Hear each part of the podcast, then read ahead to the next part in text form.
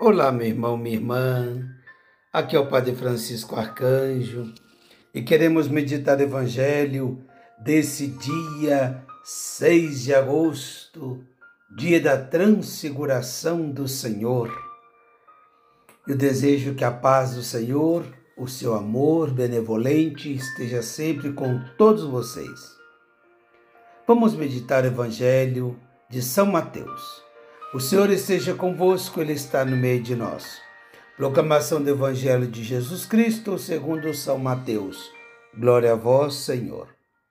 Naquele tempo, Jesus tomou consigo Pedro, Tiago e João, seu irmão, e os levou a um lugar à parte, sobre uma alta montanha, e foi transfigurado diante deles. O rosto de Jesus brilhou como o sol e as suas roupas ficaram brancas como a luz.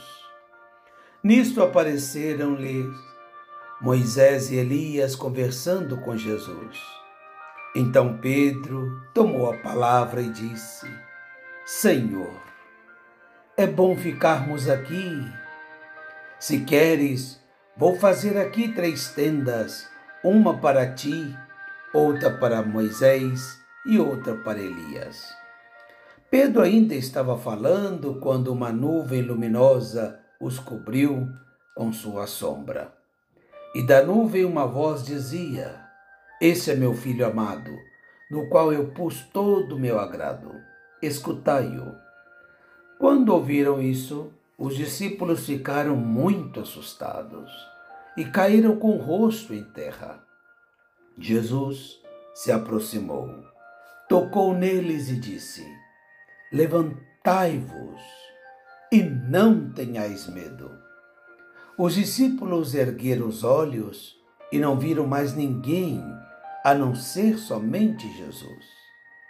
Quando desciam da montanha, Jesus ordenou-lhes que não contassem a ninguém esta visão, até que o Filho do Homem tenha ressuscitado dos mortos. Palavra da salvação, glória a vós, Senhor. Meus queridos irmãos e irmãs, celebramos a festa da transfiguração do Senhor. Existem experiências inesquecíveis, como esta que está passando agora mesmo na igreja, com a Jornada Mundial da Juventude em Lisboa e creio que será, sem dúvida, inesquecível para todos os participantes. Muitos se prepararam para este momento nos últimos três anos e foram profundamente inspirados pelo desejo de estar lá para esse grande evento da juventude católica. Eles poderão experimentar que os jovens católicos não são apenas o futuro da igreja, mas já são eles mesmos o presente da igreja. O Papa Francisco está contando com eles para ajudar a igreja a enfrentar os desafios de cuidar da nossa casa comum, não é? A partir de uma ecologia integral, mas também de cuidar da fraternidade universal é? Então, é o apelo que o Papa tem feito esses dias aí na Jornada Mundial da Juventude. E nós vemos no Evangelho de hoje também uma experiência inesquecível para esses três apóstolos que acompanharam Jesus no Monte Tabor. São Pedro nos conta sobre sua experiência da transfiguração de Jesus. Está lá na segunda carta de São Pedro, no capítulo 1. É uma irrupção da glória, do definitivo na vida de Jesus.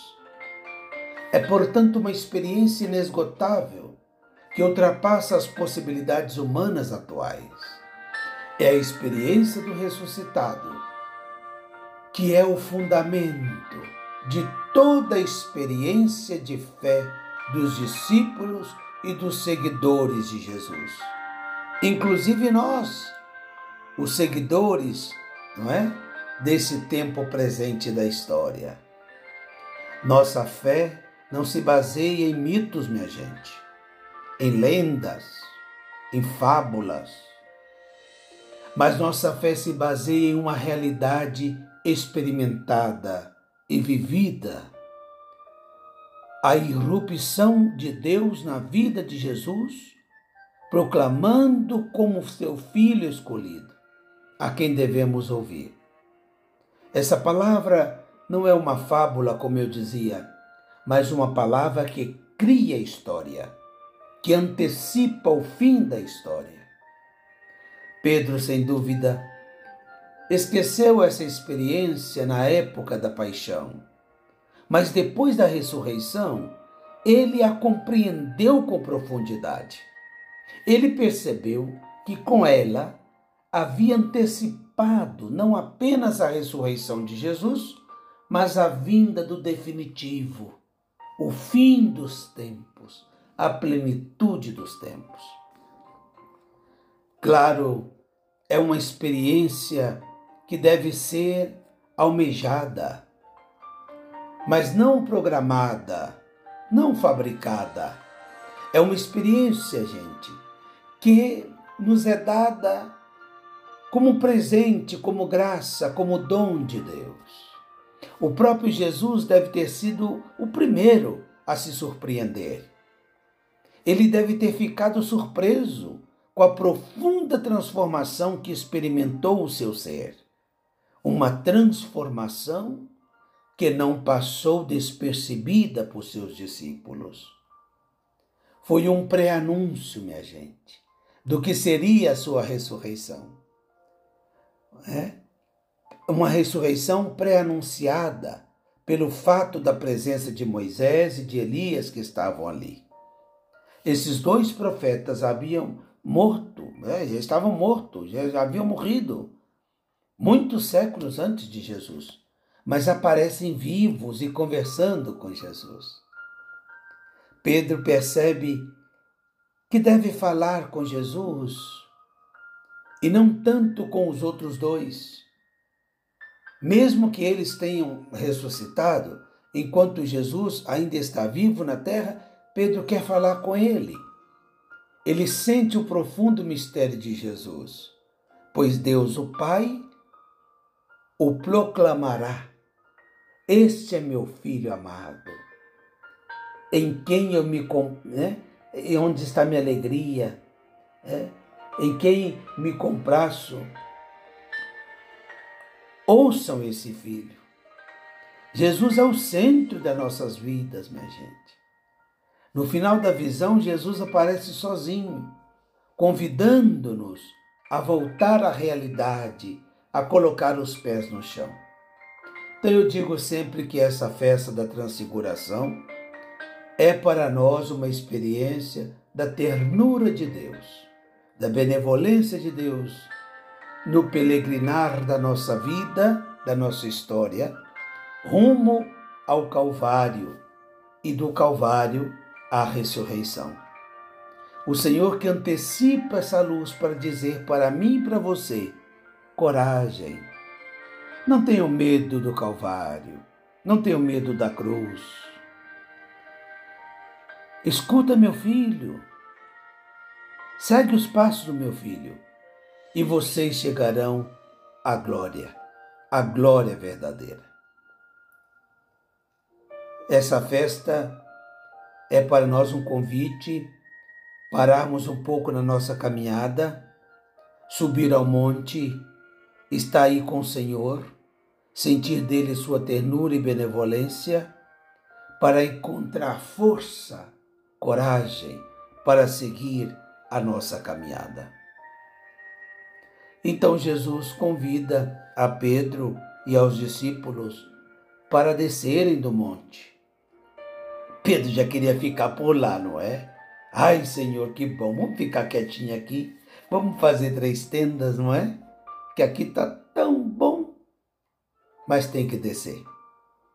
Assim como esses jovens vão ter que deixar a cidade de Lisboa e voltar para os rincões do mundo, mas voltarão transfigurados, reluzentes do encontro com o Senhor, levando luz e esperança a tantos lugares deste mundo que necessitam dessa verdade. Esses jovens reunidos com o Papa é para esse tempo difícil que a gente vive, de tanto secularismo, de tanto relativismo, egoísmos, tantas divisões, intolerâncias. Esses jovens são para todos um símbolo e uma presença da luz de Deus e da esperança. Eles vão ter que voltar para casa.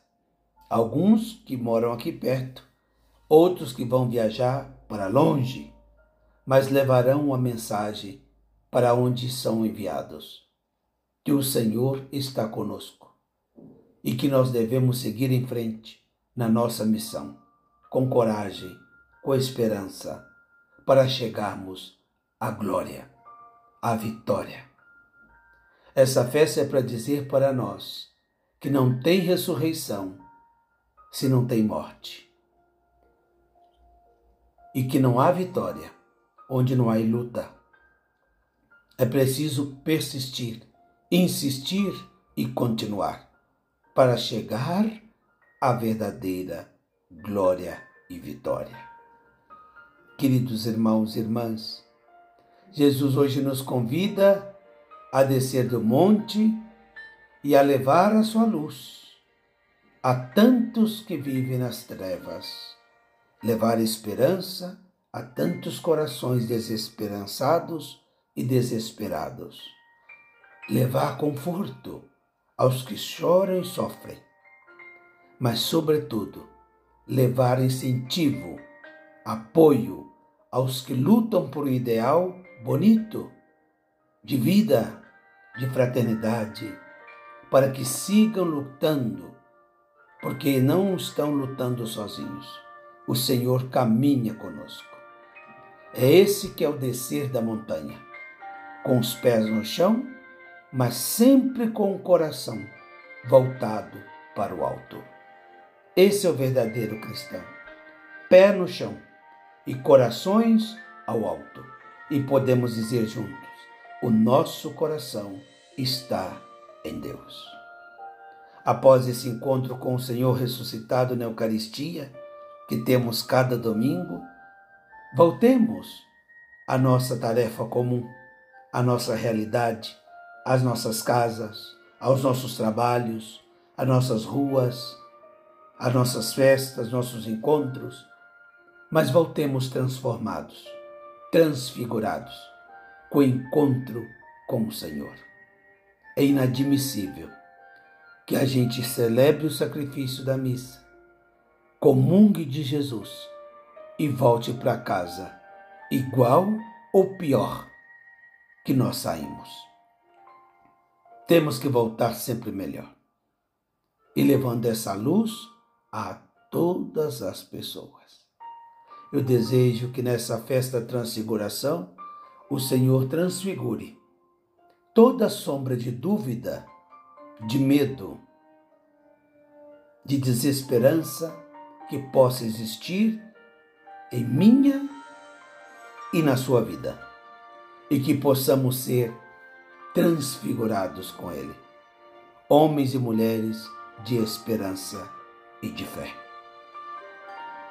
Que desça sobre todos a bênção de Deus Todo-Poderoso, Pai, Filho e Espírito Santo. Amém. Um forte abraço a todos vocês. Eu quero também aqui, não é? Esse primeiro domingo do mês de agosto no Brasil, celebramos o Dia do Padre né, em memória de São João Maria Vianney, que foi no último dia 4. Eu quero agradecer as mensagens recebidas né, e quero também felicitar a todos os meus irmãos sacerdotes. Eu sei que muitos acompanham também essas reflexões. E que vocês todos possam, possam rezar por nós para que sejamos sacerdotes santos, não é? Segundo o coração de Jesus. Que o Senhor nos ajude a alcançar essa graça da santidade. Um forte abraço, minha gente, e até o nosso próximo encontro, se Deus quiser.